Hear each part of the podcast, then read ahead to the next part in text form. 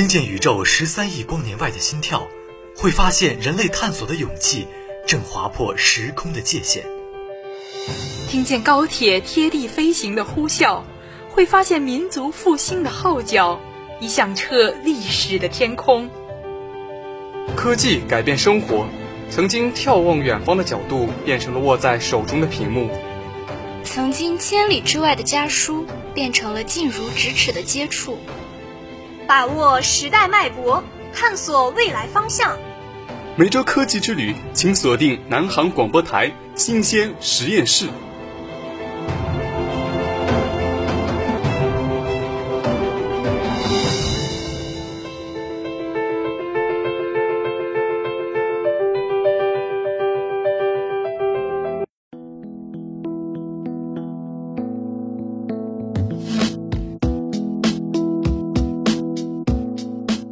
科技前沿二三事，新潮热点聚入耳，为你架上广角镜头，观察这个世界最年轻的脉搏。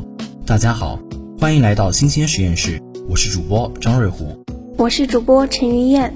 今天新鲜实验室的主要内容有：校内科教新闻、传承与创新第五期，曹荣美做普定理和奇异值分解的几何本质专题讲座；科技前沿，减震又耐造，竹地板被铺上高铁列车；大师人物志。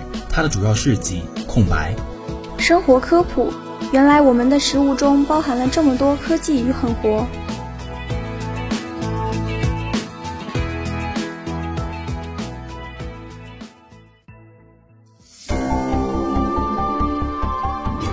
飞天的梦想从这里起航，掌握南航资讯，贴近中国航空。校内科技新闻。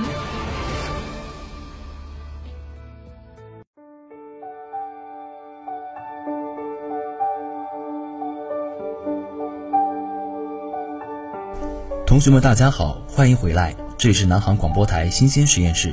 接下来是今天的校内科技新闻，我是主播张瑞虎，我是主播赵世豪。十一月三十日，曹荣梅老师主讲的信息化背景下树立基础课程的传承与创新系列讲座再度开讲。数学学院教学副院长蒋建林以及三十余名教师参加了本次讲座。曹荣梅老师精心打造的线性代数系列讲座共六讲，主要介绍国际上该课程的先进教学理念和教学内容，分析其研究对象，研究其知识体系，明确其重点和难点，探讨其合理的教学方式和方法。本次讲座为系列讲座之第五讲，普定理和奇异值分解的几何本质。首先，曹老师回顾了前四讲的要点，强调了在课程建设中要将科学的思维方法、数学的思想方法融入教学，以问题驱动引导学生构建知识体系。然后，曹老师讲解了如何将解析几何的基本思想应用在线性代数中，从几何与代数两方面分析了普定理与奇异值分解定理。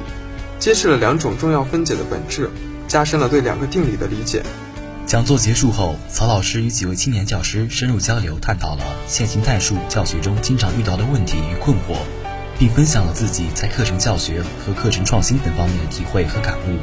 曹荣梅老师的系列讲座旁征博引，思想创新，引人入胜，既为青年教师的教学研究与改革提供了学习的榜样，也为线性代数课程建设与改革指明了方向和思路。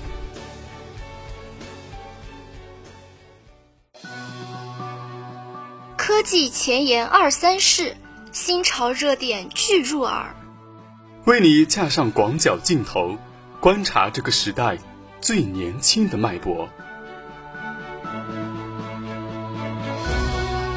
科技前沿。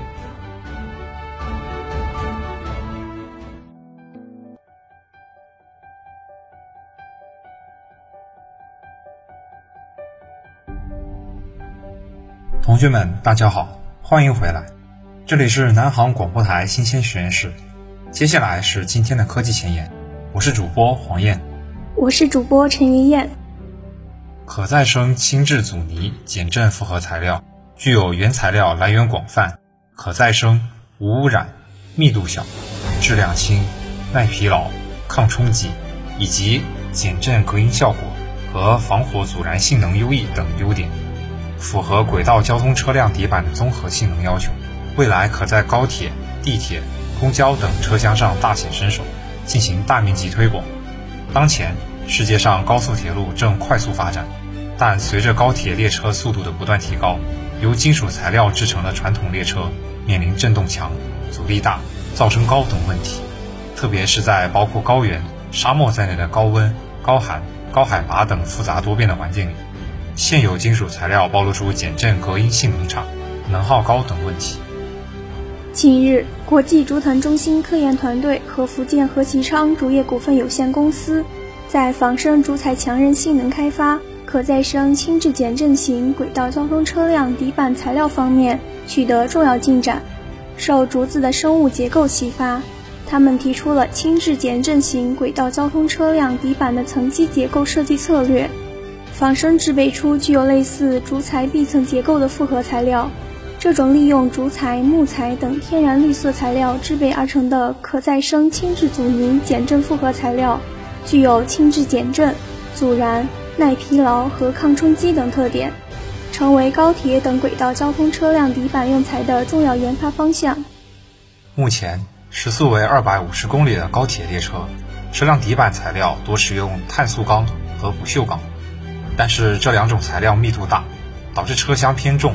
能耗偏大，且容易受环境腐蚀，设计时需要留出较高的腐蚀余量。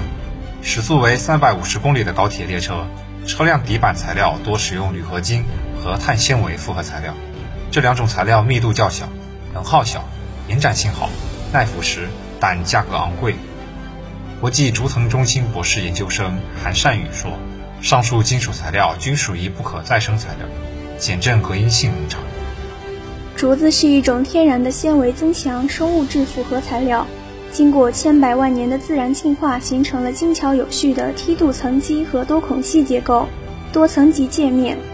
梯度层基结构是指竹竿中纤维分布密度沿着竹壁自表皮向内层递减，因此竹材的力学性能也是逐渐变化的，呈现出明显的功能梯度特性。加上竹材结构是由纤维、纤维。纤维薄壁细胞、薄壁细胞、薄壁细胞等多项界面组成的，使其具有天然的强韧性能和阻尼性能。国际竹藤中心副研究员陈凤鸣说：“他们模仿天然竹材的结构和功能，将几种容易获取的、材质轻软的速生人工林木材单板与废弃橡胶单板层及热压复合，然后将高强度、高硬度。”且具有多孔结构特征的竹炭素板置于表层，进行二次冷压复合成型，得到类似于竹子的、具有梯度层基结构、多孔隙结构和多层级界面特性的可再生轻质阻尼减震复合材料。阻尼有助于减小材料结构的共振振幅，可避免因动应力达到极限而造成结构破坏，使材料可以快速恢复到稳定状态，并降低噪声等。该复合材料具有原材料来源广泛、可再生、无污染、密度小、质量轻、耐疲劳、抗冲击，以及减震隔音效果和防火阻燃性能优异等优点，符合轨道交通车辆底板的综合性能要求。国际竹藤中心研究员王哥说：“一般的竹木质结构材料经常应用于建筑、装饰装修和家具领域，较少应用在高铁上。”如今，通过研究创新，第一批具有轻量化、高强度、高耐候的可再生轻质阻尼减震复合材料产品，已成功应用于部分时速三百五十公里的高铁车厢底板上。未来可在高铁、地铁、公交等车厢上大显身手，进行大面积推广。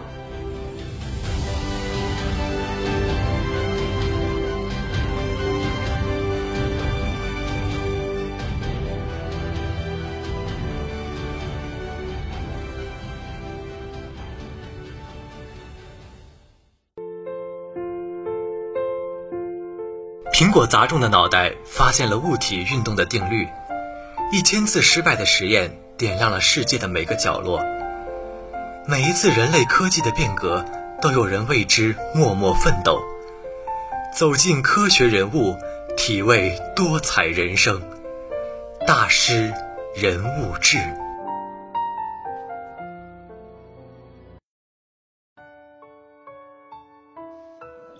同学们，大家好，欢迎回来，这里是南航广播台新鲜实验室。接下来是今天的大诗人物志，我是主播葛润。近日，一张主要事迹空白的二等公证书令无数人动容。众所周知，立功受奖是对当事人的褒扬和奖励，一般都会写上主要事迹。为何这张二等公证书上却一个字没写？里面又隐藏着怎样不为人知的故事？证书的主人名叫童连杰，近期他受邀参加节目，二等公证书的事件才被大家知晓。关于为什么没写主要事迹，童老这样解释道：“不能说，这个保密观念在我们脑海里头是深深烙印的。时间拉回到半个世纪前，彼时的中国已经有了原子弹。”一度震惊世界，但即使这样还不够，我们还是不能完全打破某些西方大国的核威胁和讹诈。他们嘲笑中国有弹没枪，外国某些政客甚至叫嚣道：“没有足够射程的导弹，原子弹无从发挥作用。”从现在看，五年内中国不会运有运载核武器的工具。何为有弹无枪？原子弹的爆炸成功。只是让我们拥有了子弹，我们还缺一个把子弹成功发射出去，形成打击力量的枪杆。当时美国和苏联刚完成两弹结合试验不久，而我国在这个领域还是一片空白。西方国家的嘲笑燃起中国航天员的斗志。面对质疑，中央决定1966年进行原子弹导弹结合试验，尽快形成核威慑能力。在祖国的号召下，千千万万科研人员又一次背井离乡，前往大漠戈壁，两弹结合试验由此拉开序幕。实际上，两弹结合试验比起单独的原子弹或者导弹试验，其复杂性和风险性不知要大多少倍。一旦试验失败，爆炸杀伤力相当于数万吨 TNT 三硝基甲苯炸药的威力。为了把意外发生后的损失降到最小程度，美苏两国都把试验场地选在了辽阔无边、没有人烟的大海。然而，当时复杂的国际环境却不允许中国在海上进行这样的试验。怎么办？两弹结合试验只能在内陆进行。越是危险，越要有人前往，付出勇气和牺牲。而这里面就有童连杰。为了安全进行两弹结合试验。兰新铁路停运，导弹飞行沿线和其走廊数百万居民紧急疏散。试验当天，根据测试发射的安全要求，现场的操作人员数量必须减少到最低限度。经过严格筛选，指挥部慎重决定，由负责发射的第一试验部政委高振亚、参谋长王世成，以及发射二中队分队长严振清、技术助理员张其兵、加助技师刘启全。控制台操作手童连杰、徐红等七名人员定位在地下控制室里执行发射任务。这意味着什么？大家心里都很清楚。出发前，出于保密原因，这些被后人称为“七勇士”的同志，用种种婉转的借口，向家人做了最后的交代，毅然奔赴发射阵地。他们留下遗书，向党组织递交生死状：死就死在阵地上，埋就埋在导弹旁。一九六六年十月二十七日九时十秒，随着王世臣点火口令的下达，童连杰果断按下了发射按钮。中国第一枚带有核弹头的东风二号假导弹从甘肃酒泉尾酒泉发射基地发射升空。几分钟后，新疆龙坡弹着区传来了激动人心的声音：核弹头在靶心上空预定高度爆炸，试验成功。中国再一次用实力证明了自己，这标志着我国拥有了可用于实战的核导弹，终结了我国核力量有弹无枪的历史，打破了超级大国的核威胁和讹诈。从第一次核爆炸到发射核弹头，美国用了十三年，苏联用了六年，而中国只用了短短两年时间。两弹结合试验成功后，这些冒着生命危险参与试验的七勇士先后告别戈壁滩。转战新的岗位，打算把这段荣光永远埋在心里。为什么从来不说？因为核武器三个字后面跟任何人都不能说的隐秘。和试验有上不可告父母，下不能告妻儿的秘密要求。所以，我们明白了为什么童连杰的二等功证书上的主要事迹没写一个字。这份忠诚和担当，也让这张证书显得格外珍贵。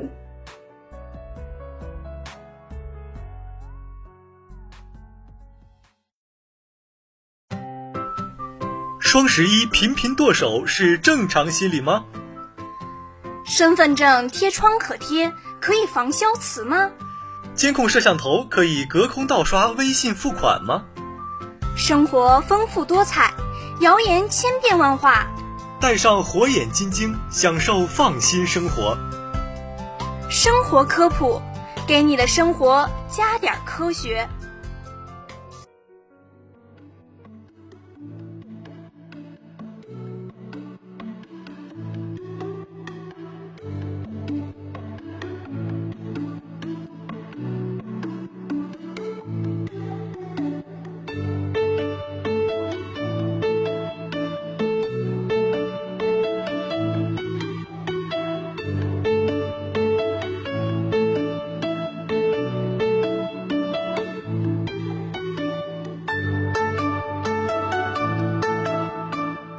同学们，大家好，欢迎回来，这里是南航广播台新鲜实验室。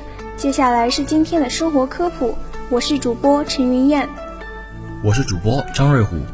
最近“科技与狠活”这个词在网上出现的频率特别高，在烹饪过程中往奶茶和火锅汤底里加点三花淡奶，食品和饮料的味道就能从平平无奇到浓郁鲜香，简直就是化腐朽为神奇的黑科技。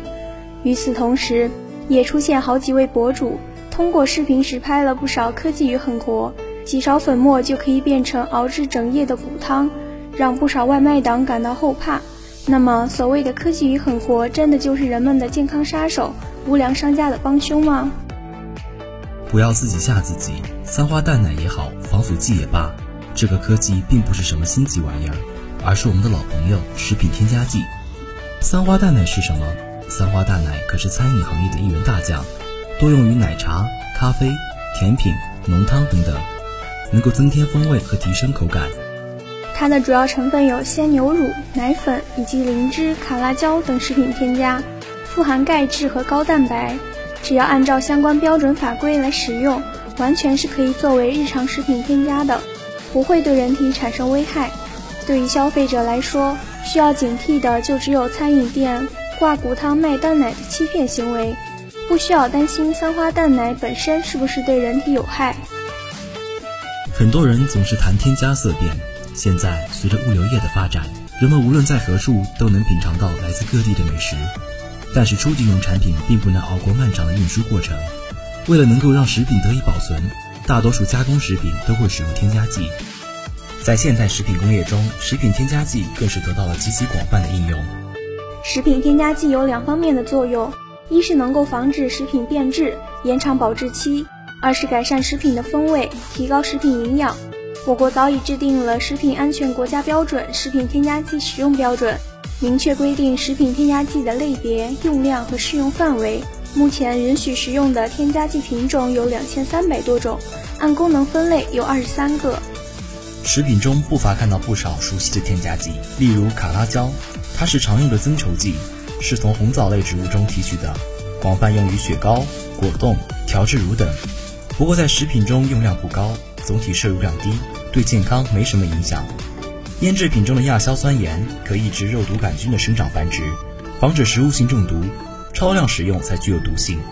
三花淡奶实际上也是，三花淡奶实际上也只是浓缩奶制品并添加了一些食品添加剂。反式脂肪能让食物口感酥脆、外形稳定，但它确实能增加患心血管疾病的危险，因此建议大家尽量控制反式脂肪的摄入。事实上，大家对于食品添加剂的排斥，主要是因为出现过苏丹红、塑化剂等恶性食品安全事件，但它们其实根本不是食品添加剂，而是非法的添加物，不符合国家安全标准，添加属于违法行为。零添加真是零添加吗？近几年出现很多产品，打着不含防腐剂、零添加等标题，吸引人们去消费。可市面上这些食品真的零添加吗？答案是否定的。在超市购物的时候，要是你有看配料表的习惯，就能够发现货架上排列整齐的包装食品几乎都含有添加剂。有些打着不含防腐剂的食品，还得看看它是否含有高糖高盐，亦或是干燥处理的。如果是，那这些食品的确不需要添加防腐剂，因为其加工处理的方式就能达到防腐的效果。食品添加剂的使用比起零添加，反而能够很好的保护食材，防止人们误食变质的食品，还能降低生活成本，使人们能够吃到其他地区的新鲜食物。消费者没必要看到添加剂就害怕，购买食品时多注意配料表，以合适的价格买到安全的食品。日常尽量以家庭烹饪为主，多吃新鲜的肉类和蔬菜，维护好身体健康。对于一些确实有害健康的食品，还是尽量避免，或者采购原料自己烹饪，不仅可以做到少糖、少盐、少油，还能少放添加剂。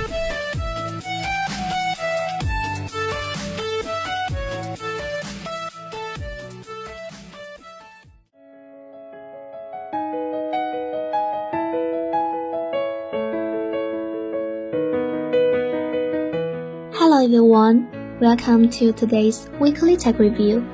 I'm your host Cookie. I'm your host Eleanor. Kuaizhou 11, the newest carrier rocket model developed by China Aerospace Science and Industry Corp, completed its first successful flight on Wednesday morning, lifting an experimental satellite into space, according to the company. The Kuaizhou 11 is 25 meters tall and has a diameter of 2.2 meters.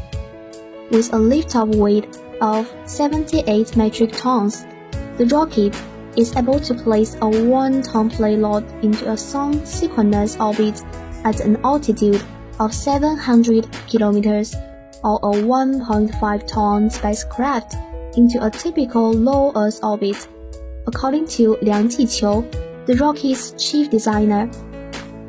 The research and development of the Kuaizhou 11 began in 2015 at China Space Sanjiang Group in Hubei Province, a CASIC subsidiary specializing in solid fuel rockets.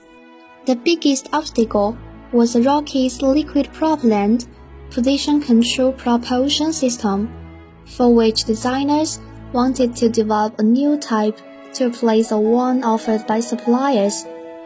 Engineers spent five years designing and testing the component and resorted to 3D printing technology and finally solved the problem in December 2019. The rocket blasted off at 9:15 a.m. from the Jiuquan Satellite Launch Center in northwestern China's Gobi Desert and soon deployed the Xingyun Transport VDES experimental satellite, which is tasked with demonstrating very high frequency data exchange system technology into its preset orbit, said CASIC, one of the nation's major space contractors. The carrying capacity of the Kuaizhou 11 is five times that of its predecessor, the Kuaizhou 1A, Liang noted. Designers planned for its maiden flight in 2017, but the schedule has been repeatedly postponed due to unexpected technical difficulties. The company explained. The model's first flight took place in July 2020 at the Jiuquan Center, but failed due to technical abnormalities during its flight. CASIC started developing the Kuaizhou series in 2009 at a low-cost, quick-response product for the commercial space market. The Kuaizhou is the largest solid propellant rocket family in China, as opposed to the Long March series that mainly relies on liquid fuel. That's all for today's weekly tech review. Find out more about latest tech news and previous programs. please check us on 蜻蜓 fm and search for nuaa radio station see you next week